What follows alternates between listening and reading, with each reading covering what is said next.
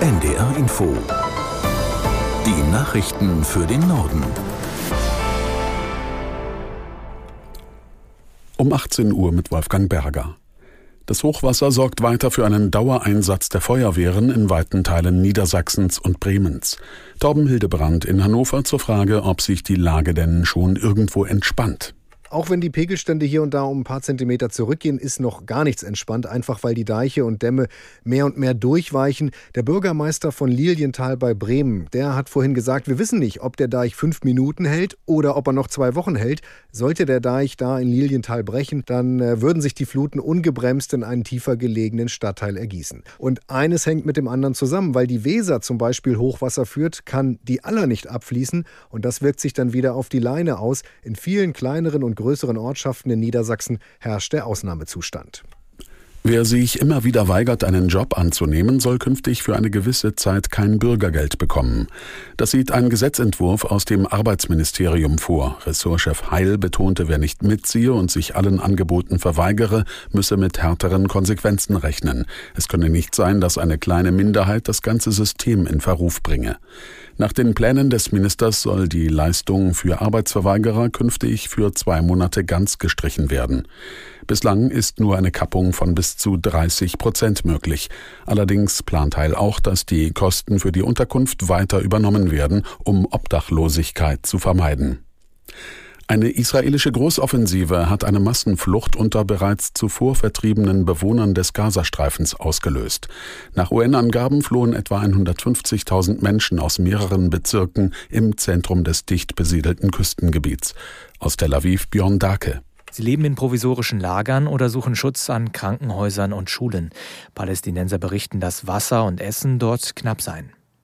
Die Evakuierungsaufrufe der Armee deuten darauf hin, dass das Militär seine Offensive im zentralen Gazastreifen ausweitet. Nach Luftangriffen und Artilleriefeuer rücken üblicherweise Panzer und Soldaten auf dem Boden vor. Wie die von der Hamas kontrollierte Gesundheitsbehörde in Gaza mitteilte, sind allein in den vergangenen Stunden mehr als 200 Menschen getötet worden. Wenige Wochen nach der Signa Holding des österreichischen Unternehmers Benko hat auch die größte operative Tochter Insolvenz angemeldet. In der Signa Prime Selection AG sind Anteile an exklusiven Immobilien gebündelt, darunter etwa das KDW in Berlin und das stillgelegte Hamburger Elbtower Projekt.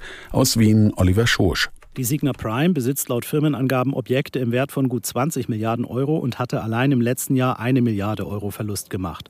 Vor allem, weil die Objekte abgewertet wurden. Das Geschäftsmodell der Signa Holding basierte auf günstigen Bau und Kauf bei Niedrigzinsen und auf Wertsteigerungen. Nun sind aber die Zinsen zu Ungunsten des Unternehmens gestiegen. Die Insolvenzen sollen in Eigenverwaltung ablaufen. Ziel sei es, laut der Signa Holding, den operativen Geschäftsbetrieb fortzuführen und das Unternehmen, Zitat, nachhaltig umzustrukturieren. Ex-Bundesverkehrsminister Scheuer muss sich wegen des Mautdesasters nicht juristisch verantworten. Der Bund verzichtet auf eine Klage gegen den CSU-Politiker und folgt damit einem Gutachten. Aus Berlin Philipp Prost. 243 Millionen Euro kostet die gescheiterte Maut den Steuerzahler. Scheuer hatte Verträge für die Pkw-Maut geschlossen, bevor klar war, ob die überhaupt kommen kann. Der Europäische Gerichtshof stoppte die Maut schließlich. Auf den Forderungen der Betreiberfirmen blieb der Bund aber sitzen. Ein Gutachten kommt nun zu dem Schluss, dass eine Klage gegen Scheuer mit großen Risiken verbunden ist. Zwar könnte der Bund möglicherweise Anspruch auf Schadenersatz haben, der Erfolg einer Klage sei aber ungewiss, weil die Rechtslage nicht eindeutig ist. Die neue argentinische Regierung von Präsident Milei will den Notstand ausrufen. Ein entsprechender Gesetzentwurf wurde dem Kongress vorgelegt. Geplant ist demnach, den öffentlichen und wirtschaftlichen Notstand bis Ende 2025 auszurufen. Der Präsident könnte über Fragen entscheiden, die aktuell nur vom Parlament geregelt werden können. Das Reformpaket sieht zudem vor, Demonstrationen zu beschränken und das Wahlrecht zu reformieren. Das waren die Nachrichten.